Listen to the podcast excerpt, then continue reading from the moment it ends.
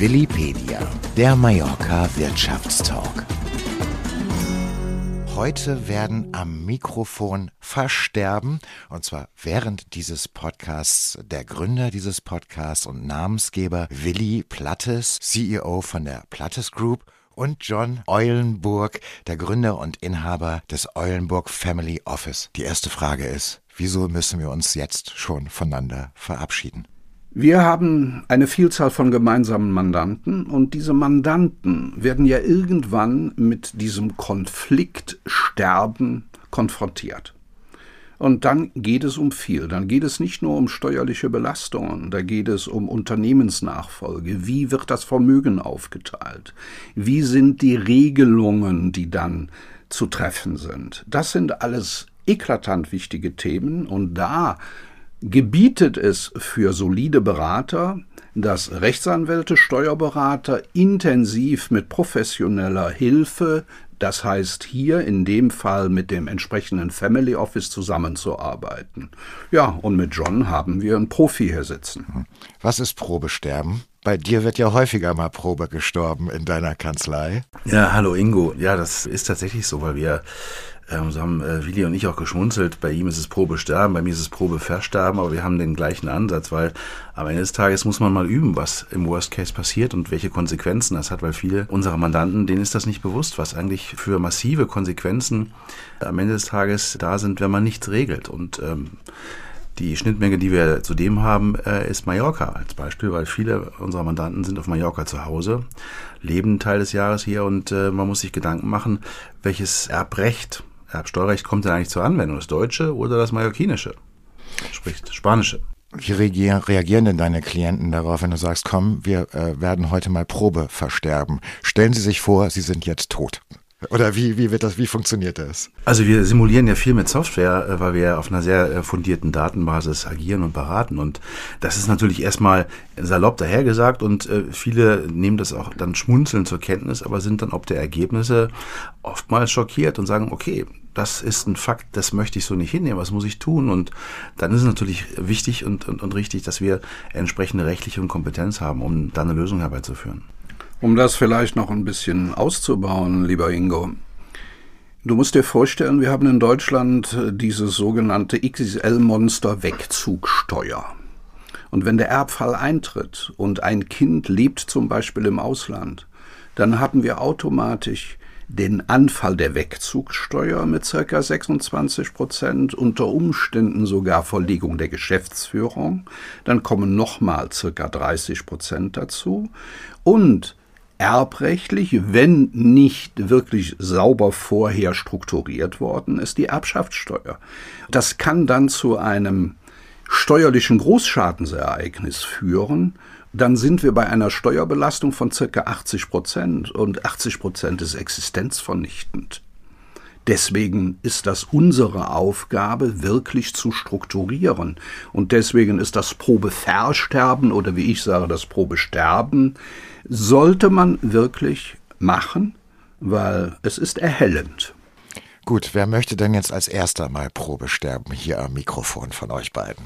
Oder soll ich eventuell das Zeitliche segnen und ihr diskutiert dann darüber, was man mit meinem Vermögen macht? Das wäre schwierig, weil dann könntest du ja keine Fragen mehr stellen irgendwo. Aber ich will das von Willi gerade mal ergänzen. Wir reden ja immer über Unternehmer. Unternehmer mit Unternehmen die teilweise hunderte, tausende von Mitarbeitern haben. Diese Belastung, die Willi gerade skizziert hat, die führt dazu, dass Unternehmensvermögen und Unternehmen vernichtet werden im Worst Case. Also das ist eine sehr komplizierte und komplexe äh, Materie, die dahinter steckt. Hm.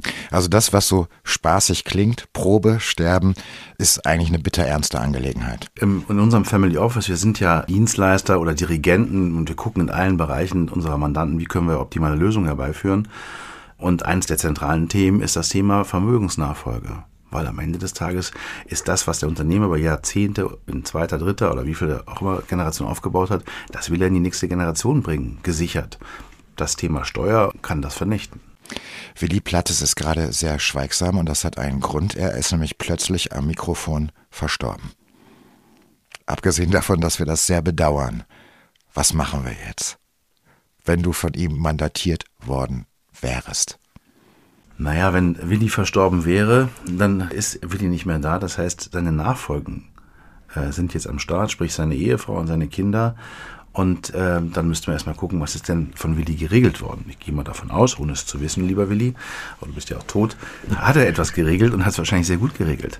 Das ist aber die Grundlage einer, eines Todesfalls, erstmal zu wissen, was ist tatsächlich geregelt worden. Äh, das macht man testamentarisch und optimalerweise durch eine Bedienungsanleitung. Es reicht ja nicht, wenn jemand wie Willi, der ganz viele Aktivitäten hat, sagt, okay, im Worst Case soll meine Frau, meine Kinder das in welcher Form auch immer erben, sondern wie geht ihr mit den Vermögenswerten optimalerweise um? Verkauft ihr meine Plattes Group oder gibt es einen Nachfolger oder was auch immer? Also es reicht nicht nur eine testamentarische Regelung, sondern man braucht immer so, ich sag mal, wie eine Bedienungsanleitung, um für die Erben, die meistens ja nicht so ein Thema sind, zu wissen, was tue ich denn eigentlich jetzt optimalerweise und an wen wende ich mich und wer ist vielleicht auch äh, informiert und involviert. Mhm. Und es geht ja immer auch um entsprechende Anlageklassen. Es geht um die Anlageklasse Aktien, Immobilien, Wertpapiere äh, oder Beteiligungen, äh, Firmen, die aktiv betrieben werden oder man ist an Start-ups beteiligt. Wer übernimmt die entsprechenden Aufgaben, die dann anfallen? Und das ist dieses, dieses Handbuch. Es ist in der Regel so, also ich bin ja jetzt tot, trotzdem rede ich noch, ich bin wirklich überrascht.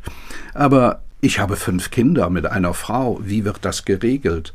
Und wir haben ein Kind, welches ein Handicap hat. Wie wird dieses Kind versorgt? Dann müssen ja auch die anderen vier Kinder mit zustimmen, weil dieses Kind alleine unter Umständen nicht lebensfähig wäre finanziell. Das sind alles Dinge, die wirklich in eine solche Nachfolgeregelung mit berücksichtigt werden müssen. Und da brauchen wir einen Player, da brauchen wir einen Dirigenten über das Vermögen, der das kennt, und das muss angereichert werden durch rechtliche und steuerliche Komponenten und natürlich auch zukünftige Anlagestrategien müssen mit berücksichtigt werden. Denn nach dem Todesfall ist ja auch eine Welt danach. Wie soll es weitergehen? Wie soll die Firma geführt werden? Kommt jemand aus der Familie in die Firma rein? Wird ein Fremdgeschäftsführer eingestellt? Ist geplant, das, die Firma zu verkaufen? Also das ist letztendlich ein Riesenfeld, was es zu beackern gibt.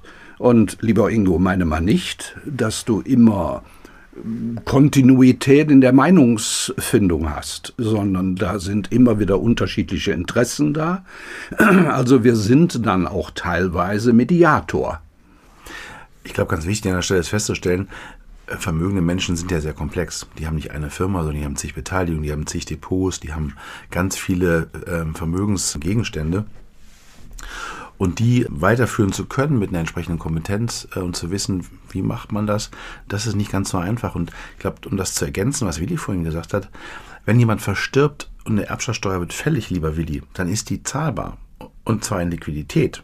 Ich kann da nicht sagen, ich habe hier eine Immobilie, liebes Finanzamt, die kannst du haben oder eine Firma, sondern ich brauche Liquidität. Und viele Unternehmer, bei denen wir Probeversterben simulieren, die sagen, das ist ja super, Herr Oldenburg, was Sie da zeigen, aber wo soll ich denn Liquidität hernehmen? Weil ich habe die gerade nicht. Und deshalb ist sowas ganz eminent wichtig, mal durchzuspielen, um zu wissen, okay, im Worst Case sieht das so aus. Wir haben ja jetzt schon ein paar Informationen über den jüngst verblichenen Willi Plattes, nämlich fünf Kinder. Wir wissen, er ist äh, Chef einer Unternehmensgruppe hier auf Mallorca und er hat noch eine Frau, mit der er Gott sei Dank alle Kinder gemeinsam hat.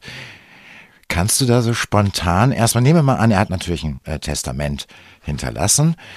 Könntest du spontan der Ehefrau von Willi jetzt schon mal Ratschläge geben? Denn mit fünf Kindern kann es ja durchaus zu massiven Erbstreitigkeiten führen, auch wenn ich jetzt mal Harmonie voraussetze. Das kann der Fall sein, wenn das so geregelt wäre, dass alle Parteien äh, in gleicher Form erben. Ich gehe mal davon aus, dass Willi das anders geregelt hat. Und das ist ja das Schöne dabei, wenn man Probeversterben übt, dann kann man am Ende des Tages, korrigiere mich lieber Willi, alles regeln. Und zwar so, wie es intelligent ist.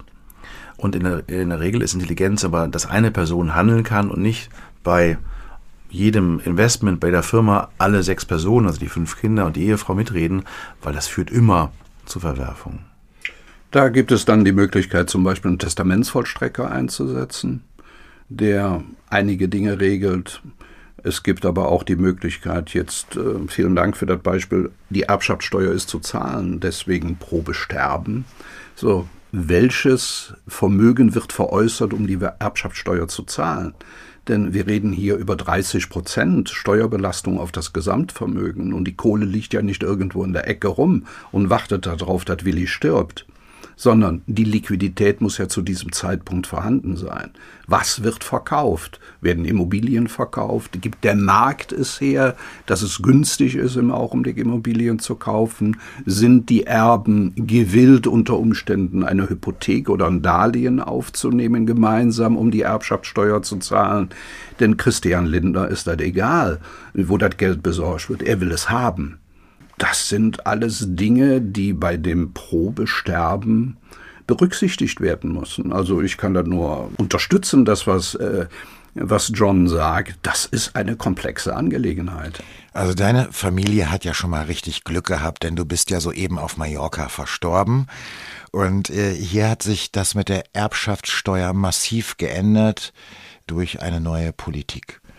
Ja, ab erklären, worum es da geht oder was Ja, ab 1. ab 1. Januar haben wir hier auf den Balearen äh, in der ersten Linie, also Kinder, Ehefrau, haben wir keine Erbschaftssteuer mehr. Das ist natürlich ein Riesenasset. In Deutschland ist das anders. Ab einem bestimmten Vermögen, ich glaube 5 Millionen oder sowas, genau, ja. sind, haben wir 30 Prozent Erbschaftssteuer. Und das sind auch wieder so Dinge, Probesterben, komme wieder drauf zurück. Wenn jetzt John aus Deutschland wegziehen würde nach Mallorca, also wenn er auf die schönste Insel der Welt ziehen will, ne? was wir dir gönnen würden, lieber John. Danke, ja, danke, so, so. Aber dann wäre John zum Beispiel fünf Jahre lang weiterhin auch in Deutschland erbschaftssteuerpflichtig. Also wir hier auf den Balearen würden sagen, Lieber John, du darfst versterben, also du kannst in Ruhe sterben. Du, ich will keine Erbschaftssteuer, aber die Deutschen würden Erbschaftssteuer in Höhe von 30 Prozent auf sein Privatvermögen äh, verlangen. Das ist eine sogenannte erweiterte, unbeschränkte Steuerpflicht aus Deutschland heraus. Du siehst, wir kommen immer wieder darauf hin, Probesterben ist interessant. Also John sollte, nachdem er Resident geworden ist, möglichst noch fünf Jahre am Leben bleiben, um dem deutschen Fiskus quasi ja, die Steuer, die er auf die äh, Erbschaftssteuer aufschlägt, zu verwehren. Also das ist meine Beratung zu ihm gewesen. Er soll noch fünf Jahre halten. Also es sieht momentan auch ganz gut aus. Ich glaube, an der Stelle zeigt sich sehr gut, wo wir die Synergien äh, miteinander haben. Das Family Office plant. Also wir stellen was fest simulieren Probeversterben und dann haben wir Fakten auf dem Tisch und da gibt es ganz viele Dinge zu gestalten. Was wie die gerade gesagt hat, du kannst nach Mallorca ziehen, lieber Mandant, das ist total intelligent, erbschaftssteuerlich auf jeden Fall und du bist sowieso oftmals da oder immer, immer häufiger, aber du brauchst fünf Jahre. Das heißt, lass uns möglichst schnell gestalten und Dinge ändern. Vielleicht ein ganz wichtiger Punkt noch in Ergänzung zu, zu Willi, was das Thema Steuer angeht, was viele, glaube ich, nicht im Kopf haben als Unternehmer. Die haben ein Privatvermögen, manchmal ein sehr großes Privatvermögen. Was sie außen vor lassen, ist ihre Firma. Diese Firma ist auch Vermögen, was am Ende des Tages im Todesfall mit einer Steuer belegt wird. Und die ist manchmal so hoch, wenn ich nicht gestaltet habe, dass das komplette Privatvermögen weg ist. Und wir haben den Fall schon gehabt, dass die Erben das Erbe ausschlagen mussten, weil sie hätten draufgezahlt. Zerstört das, wenn ich mal ganz kurz fragen darf, zerstört das auch durchaus Existenzen? Weil ein Unternehmer hat Angestellte. Jetzt müssen die Nachfahren quasi die Firma auflösen, um überhaupt die Erbschaftssteuer bezahlen zu können. Gibt es da keine Mechanismen in Deutschland, die exakt das aus ökonomischen Gründen verhindern wollen? Ich glaube, die Frage gebe ich an, an Willi weiter, aber es, es, gibt welche in der Gestaltung im Vorfeld. Aber wenn ich das nicht gemacht habe, dann ist der, du hast das schöne Beispiel gebracht, dann ist der Herr Lindner da und sagt, da ist eine Steuer vielleicht. Die hätte ich gerne. Das ist jetzt nicht unser Beratungsmandat gewesen, aber es ist in der Presse diskutiert worden. Das ist die Familie Six. Da hatten wir einen erbschaftssteuerlichen Fall. Die, da ist Probesterben angesagt worden. So, und über das Probesterben ist festgestellt worden, im Erbfall hätte man 280 Millionen Erbschaftssteuer zahlen müssen. So, und dann hat die Familie Sixt gesagt, 280 Millionen können wir nicht leisten, dann gibt es die Firma Sixt nicht mehr. Und das hatte dazu geführt, dass bestimmte Bereiche ins Ausland abgewandert sind. Das klingt ja eher dramatisch für Deutschland als für Sixt, weil Sixt konnte sich darauf vorbereiten. Aber so eine Abwanderung ins Ausland ist dann ja eher schädlich. Gibt es da keine Mechanismen in der Bundesrepublik, um genau eben das zu verhindern aufgrund dieses, auf dieser, aufgrund dieser Erbschaftssteuerproblematik? Na, jetzt reden wir auch schon über große Unternehmer, sehr große Unternehmer. Ähm, also es gibt Gestaltungsmöglichkeiten, die sind aber irgendwann auch begrenzt und beschränkt. Man kann aber sowohl im privaten als auch im Firmenbereich vieles lösen und regeln, wenn man die Fakten auf dem Tisch hat und mit einer entsprechenden steuerlichen und rechtlichen Expertise das begleitet. Das machen viele und das ist vielleicht auch mal gar kein Vorwurf, das erleben wir. Viele Mandanten haben Berater seit vielen Jahrzehnten die sie begleiten im Tagesgeschäft, die aber bei solchen speziellen und sehr komplexen Themen nicht im Tagesgeschäft bei sind. Das ist für die einmal in fünf Jahren, dass sie solche Themen bewegen. Deshalb sagen wir mal ganz klar, bitte, jetzt brauchen wir einen Spezialisten, der es begleitet. Hm. Wieso hat Spanien eigentlich die Erbschaftssteuer abgeschafft, beziehungsweise die Balearen? Weil die Erbschaftssteuer ist bei sehr vielen Staaten nicht mehr präsent. Österreich gehört dazu, die Schweiz gehört dazu, Spanien jetzt teilweise mit dazu. Denn du musst dir Folgendes vorstellen, Ingo. Du baust ein Unternehmen auf und bezahlst ja auf deine laufenden Einkünfte, bezahlst du ja Steuern. Das ist ja in Deutschland nicht unbedingt gering. Mit circa 50 Prozent bist du dabei. Und jetzt passiert Folgendes. Das Vermögen, was du geschaffen hast im Laufe der Zeit, wird bis auf bestimmte Verschonungsregelungen nochmal mit 30 Prozent versteuert. Also du bezahlst letztendlich auf das, was du geschaffen hast, wo du schon Steuern bezahlt hast, nochmal Steuer. Und somit haben einige Regierungen gesagt, wir schaffen die Erbschaftssteuer ab, weil das Unternehmen oder diese leistungsfähigen, tollen Leute, die das Vermögen, die Arbeitsplätze in Deutschland geschaffen haben oder auf Mallorca oder in Spanien geschaffen haben, die wollen wir hier halten und nicht noch zusätzlich nochmal abzukassieren.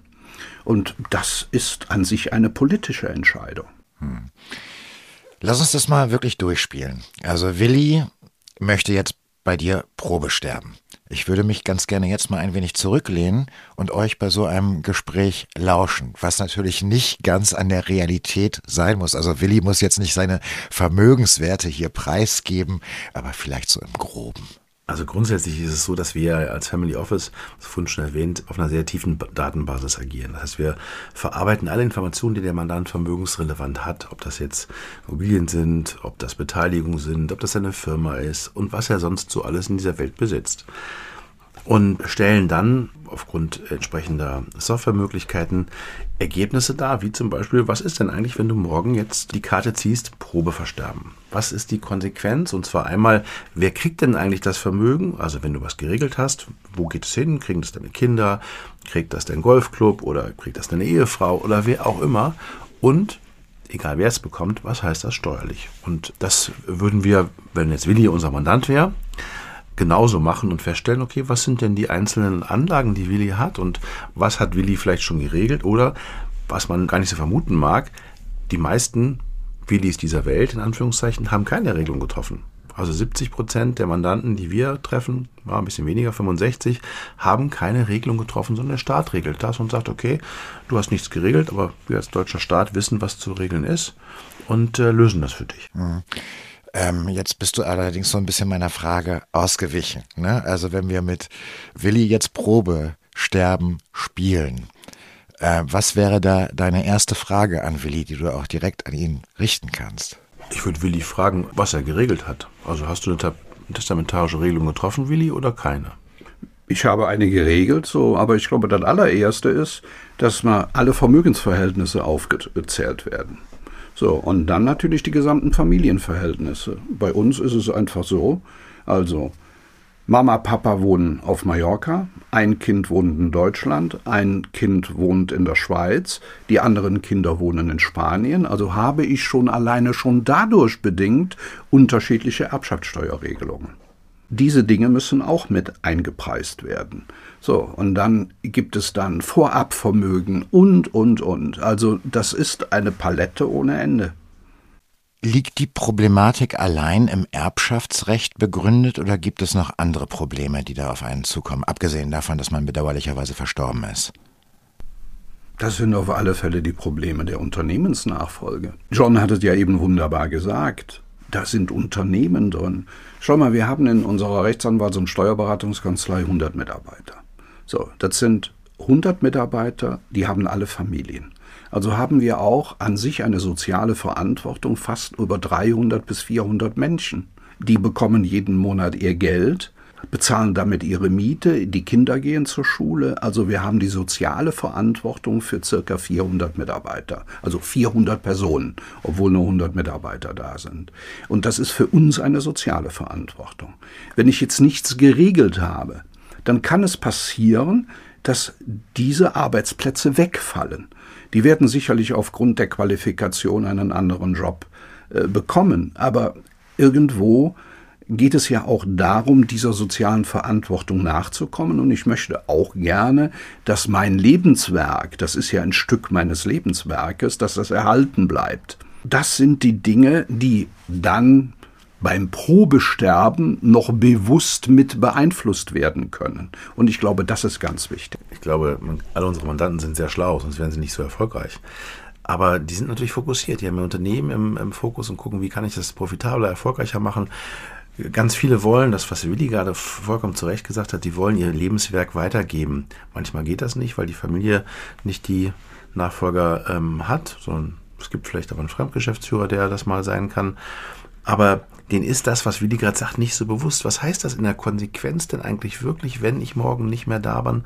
Heißt das nicht nur, ich brauche jemanden, der jetzt meine Rolle in der Firma einnimmt, sondern der in der Lage ist, die ganzen Themen, die dranhängen, äh, in rechtlicher und steuerlicher Hinsicht äh, zu lösen. Und das ist echt komplex. Und da gibt es auch ein Wort, was sehr häufig benutzt wird, was Unternehmer antreibt. Das ist an sich die enkelfähige Generationenübertragung. Und das bewegt sehr viele Mittelständler. Ich glaube, da bieten wir dann Lösungsansätze. Hm. Da geht es drum, da geht es drum. ist immer ganz lustig. Viele fragen mich immer, Mensch, du, du betreust und begleitest ganz vermögende Menschen, die haben wahnsinnige Renditeerwartungen. Ich kann nur das sagen, was Willi gerade gesagt hat. Nee, natürlich freuen die sich über eine tolle Rendite, aber denen ist viel, viel wichtiger, ihr Vermögen, ihr Lebenswerk in die nächste und übernächste Generation, also enkelfähig zu machen, zu übertragen. Habt ihr schon mal persönlich eins dieser Worst-Case-Szenarien erlebt, die Willi da gerade beschrieben hat? Jemand hat sich nicht um seine Nachfolge, um sein Testament gekümmert und daraufhin wurde eine Firma zerschlagen, liquidiert, was auch immer? Ich habe es in der Form erlebt, dass eine Firma in eine echte Schräglage gekommen ist und sie wurde dann durch äh, entsprechende Liquiditätsmittel wieder gerade gerückt. Aber das war nicht wirklich lustig, weil so ist es ja meistens. Es gibt den Patriarchen, der eine Firma führt, der hat alles in der Hand und dann gibt es die Familie, die können noch so eng sein, aber wenn der Patriarch weg ist, fehlt, das, fehlt der Treiber. Und wenn dann der Staat kommt und sagt, Achtung, sorry, wir brauchen jetzt so und so viel äh, Steuer, dann wird es echt kritisch. Und dann hängen in dem Fall, den ich äh, erlebt habe, hingen 500 Mitarbeiter. Also wir reden dann über 1500, über 2000 Personen, die in einer Firma hängen. Und die Existenz dieser Firma war gefährdet. Über Wochen und Monate. Magst du da was über die Lösungsansätze, die du dann präsentiert hast, erzählen? Und da hat tatsächlich die Politik mit eingegriffen, weil es ein relevanter Player der Region war. Wäre die ganz normale und die, die konsequente steuerliche Hand äh, von Herrn Lindner zum Tragen gekommen, dann wäre die Firma weg gewesen. Und das Vermögen der, der Familie auch. So, und da ist man immer Bitt, da ist man immer Bittsteller in solchen Situationen, ja. Und ich komme, wir kommen wie, immer wieder darauf zurück. Bitte, lass uns mal Probe sterben. Ja. So, ich habe leider diese Dinge auch, äh, ich sag mal, nicht nur einmal, sondern mehrere Male erlebt im kleineren Bereich, weil wir einfach feststellen, dass äh, bei Unternehmen der Todesfall ein Ding ist, was unheimlich ungerne angepackt wird. Ja, wer beschäftigt sich gerne mit seinem, mit seinem Ableben? Das verdrängt man immer. Das liegt auch sicherlich in der Natur der Sache. Und deswegen drängen wir als Berater bitte, macht es einmal und geht hin und lass uns Probe sterben. Ähm, da kann man die Rolle des Family Offices, glaube ich, ein ganz schönes, weil wenn jemand sich dazu entscheidet, Family Office als Berater zu wählen, dann setzt das voraus, dass er sich komplett preisgibt. Das heißt, alle Informationen, die er in irgendeiner Form hat, ob das jetzt Testamente sind, ob das andere Vollmachten sind, sämtliche Anlagen, Bilanzen von Firmen, er legt alles offen, weil es, das ist die Grundlage einer Beratung. Und dann kommt in der Konsequenz logischerweise irgendwann auch das Thema, also wir haben jetzt Probe-Unternehmensverkauf mal simuliert. Ist auch ein spannendes Thema. Was passiert eigentlich, wenn du deine Firma morgen verkaufen möchtest, weil du ein ganz tolles Angebot bekommst? Sehen manche die Steuer auch nicht. dann kommt das Thema Probeversterben. Und das ist ja so komplex, weil es alles tangiert. Und ich glaube, deshalb macht es für uns als Family Office ist es immer einfacher, äh, sowas anzusprechen. Und ich habe viele Berater, die sagen, Mensch, Oldenburg, ich zahle Ihnen Geld, wenn Sie meinen Mandanten dazu bringen, dass er endlich mal das Thema Testament in die Hand nimmt. Wir hatten noch keiner was gezahlt, aber wir haben es schon oft hingekriegt. Ich muss vielleicht noch mal ein paar Leute anrufen. Wie gelingt es dir eigentlich dabei? Sagen wir mal, jeder hat ja so seine Leichen im Keller, über die er nicht gerne redet, wie zum Beispiel eine Geliebte, die vielleicht auch noch irgendwie bedacht werden muss. Äh, wie schafft man da so eine, so eine intime Ebene aufzubauen? Weil es ist ja wirklich, du gehst ja ins tiefste, ja nicht nur ja, private, sondern schon als Innere.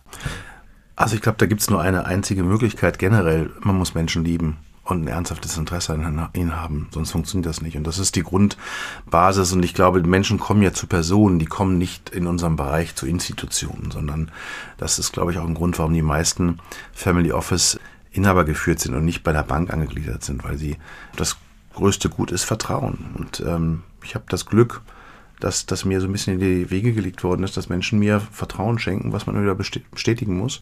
Aber das ist die Grundlage, dass man genau solche Dinge, und da hätte ich auch gleich eine lustige Geschichte oder eine traurige Geschichte eigentlich auch zu erzählen, genau das, was du gerade sagst, eine Familie, für mich Bilderbuchfamilie äh, in Norddeutschland, da ließ sich das Thema Vermögensnachfolge nicht regeln. Der hat das immer rausgezögert, obwohl die Konsequenzen fatal waren. Und irgendwann habe ich gesagt, ja so und so, lassen Sie uns doch mal essen gehen zu zweit. Und irgendwann nach dem fünften, sechsten Glas Wein, vielleicht war es auch die zweite Klasse, Flasche Wein, ich weiß nicht mehr so genau, sage ich, so, und jetzt erzählen Sie mir mal, was wirklich los ist. Und er hat ein Doppelleben. Der hat ein Doppelleben mit einer Lebensgefährtin und einem Kind äh, in einer anderen Region Deutschlands, weil ein großer Unternehmer hat viele Niederlassungen. Äh, und er sagte, wenn ich das regel, dann muss ich dieses Kind aufs Tableau bringen. Wir haben was gelöst. Ich bin als in Anführungszeichen Mediator zu dieser zweiten Familie hin und habe über einige Termine dann eine Lösung gefunden und das Kind ist ähm, abgefunden worden und hat einen Pflichtteilsverzicht unterschrieben, das kann man machen. Und dann konnte man das lösen. Aber das ist natürlich trotzdem, für mich war es eine schwierige Situation, wissend, da gibt es eine zweite Familie und die erste Familie immer wieder beraten zu müssen mit der Ehefrau. Das ist jetzt ein unheimlich hoher Vertrauensbeweis. Wir haben aktuell einen Fall, auch Doppelleben, Geliebte, Erbfall ist eingetreten und er hat sein Geld in einer Stiftung und hat seine Geliebte äh, als Zuweisende für die Stiftung mit eingesetzt. So. Und das ist eine Spanierin, die da jeden Monat einen bestimmten Betrag bekommt. Und jetzt musst du dir vorstellen, jetzt geht eine Institution, eine Liechtensteiner Stiftung, bezahlt einen bestimmten Betrag jeden Monat an diese Dame. Das ist eine Erbschaft, eine Schenkung, die diese Dame bekommt und das wird mit 70 Prozent besteuert. Die, die Frau, die Geliebte, die immer dachte, sie ist dann lebenslang versorgt, von der Höhe des Betrages funktioniert das auch, aber bei 70 Prozent Steuern, das ist eben der Fall, der dann zu diesem äh, fatalen Ergebnis führt. Also deswegen vorher fragen. Also ihr, ihr sorgt auch dafür, dass nach meinem Ableben mein Ruf nicht allzu sehr durch solche Sachen beschädigt wird. Also wir stellen uns nicht auf den Marktplatz und schreien das aus. Aber du siehst die Komplexität dahinter, Ingo. Wir leben ja von Vertrauen. Ich glaube, das, was, was Willi gerade schön sagt, ist, ähm, das hat meine Oma immer gesagt, egal was du machst, du musst vom Ende her denken. Und das Ende ist bei Willi jetzt, äh, das ist schön, dass sie diese Zahlung bekommt, aber das reicht halt nicht, weil die Steuer hätte auch noch berücksichtigt werden müssen. Dann wäre vom Ende gedacht worden. Korrekt, so ist es.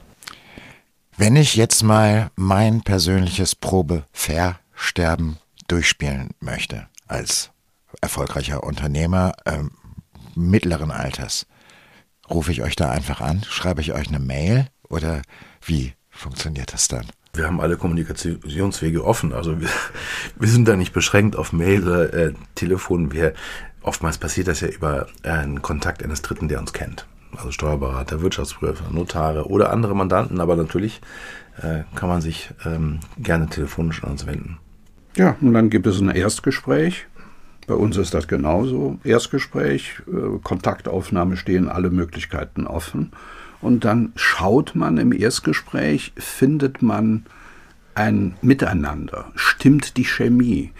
John hatte eben gesagt, Vertrauen ist der Anfang von allem. Wenn du kein Vertrauen hast, dann funktioniert es nicht.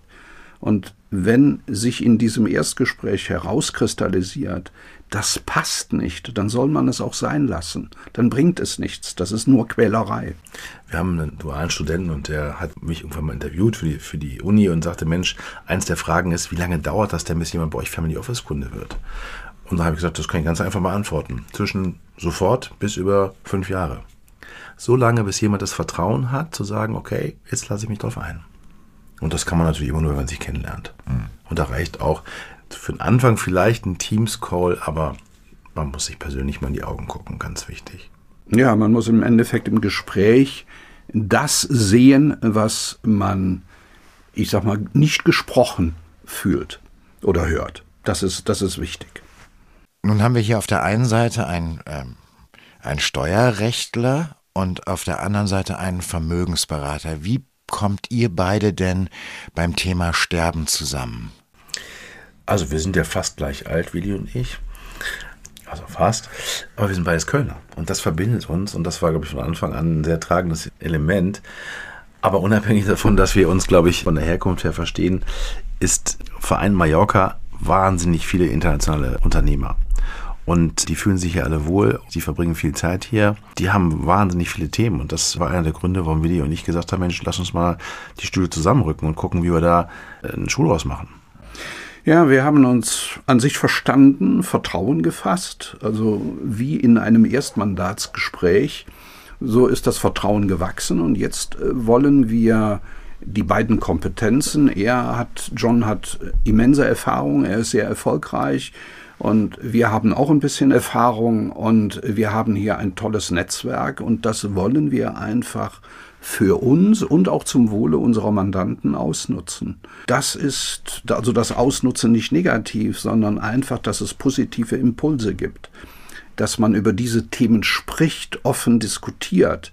Und ich sage dir ganz offen, Ingo, ein Gespräch hier in einem netten Restaurant mit Blick auf das Meer und wir machen dann in kurzen Hosen einen Vergleich, wer die schicksten Waden hat. Das ist eine ganz andere Atmosphäre, als wenn wir irgendwo in Hamburg im Büro sitzen. Das sind die Dinge, die dann auch Vertrauen bilden. Und das wollen wir für uns und natürlich auch für unsere Mandanten einsetzen. Also so verstehe ich dass also, die gewollte Zusammenarbeit. Bei den Waden ziehst du natürlich immer die kürzeren, aber das ist äh, nur, nur, am Rande. Also da sprechen wir nochmal drüber, ja. ich möchte hier auch nicht Schiedsrichter sein. das äh, wäre auch schwierig. Nein, ich glaube ganz wichtig und das ist das, was, was ähm, für mich immer so ein bisschen faszinierend, oder was für mich faszinierend ist. Ich bin ja hauptsächlich in Hamburg zu Hause äh, mit meinen Mandanten, die aber wenn sie bei uns nicht in der Firma sind, im Büro, sondern ich sie bei sich in der Firma berate, sind die immer auf dem Sprung. Da ist die nächste, das nächste Meeting kurz davor, da kommen neue Unfälle gesehen, die haben nie Ruhe. Aber die Ruhe haben sie hier. Ich liebe das hier, die Leute auf Mallorca zu beraten. Die sagen, komm, lieber Herr Ollenburg, drei Stunden, wir haben vier Stunden Zeit. Und für mich natürlich auch spannend, irgendwann abends gibt es ein Grillen mit den Nachbarn und der Nachbar ist kein Hamburger. Das ist ein Heidelberger, ein Münchner, was auch immer Unternehmer. Mallorquiner, nicht? Eher selten. Das sind meistens Deutsche und vielleicht mal Österreicher, Schweizer. Und die lerne ich hier kennen. Ich würde sie aus Hamburg nicht betreuen können, aber aus Palma heraus oder Mallorca heraus kann das passieren. Okay, das war so ein Aspekt, den ich tatsächlich noch gar nicht so berücksichtigt habe. Das Netzwerken auf Mallorca, aber das wird sicherlich mal ein anderes Thema äh, für uns sein, auch vielleicht für diesen äh, Podcast, wenn du sagst, ich muss mich von Mallorca gar nicht mehr wegbewegen, weil die Welt, die Unternehmerwelt kommt hierher. John hat das mal sehr nett gesagt. Er sagte, Mallorca möchte ich hin, weil er kann nicht verhindern, dass er älter wird, aber er kann verhindern, dass das bei schlechtem Wetter passiert. Ich dachte, das wäre dein Spruch gewesen. Übergebe ich ihm jetzt. Gut, also auf jeden Fall. Das Gute ist, ihr seid beide Kölner. Kölner kennen sich ja hervorragend mit dem Sterben aus. Das passiert ja in Köln mindestens einmal im Jahr in jedem Körper und das nennt sich Aschermittwoch. Genau. Wobei man dazu sagen muss, Willi trinkt nicht. Korrekt. Vielen Dank für das Gespräch. Gerne. Vielen Dank. Mehr erfahren Sie unter podcasts.plattes.net. Willipedia. Auf Mallorca verankert, weltweit vernetzt.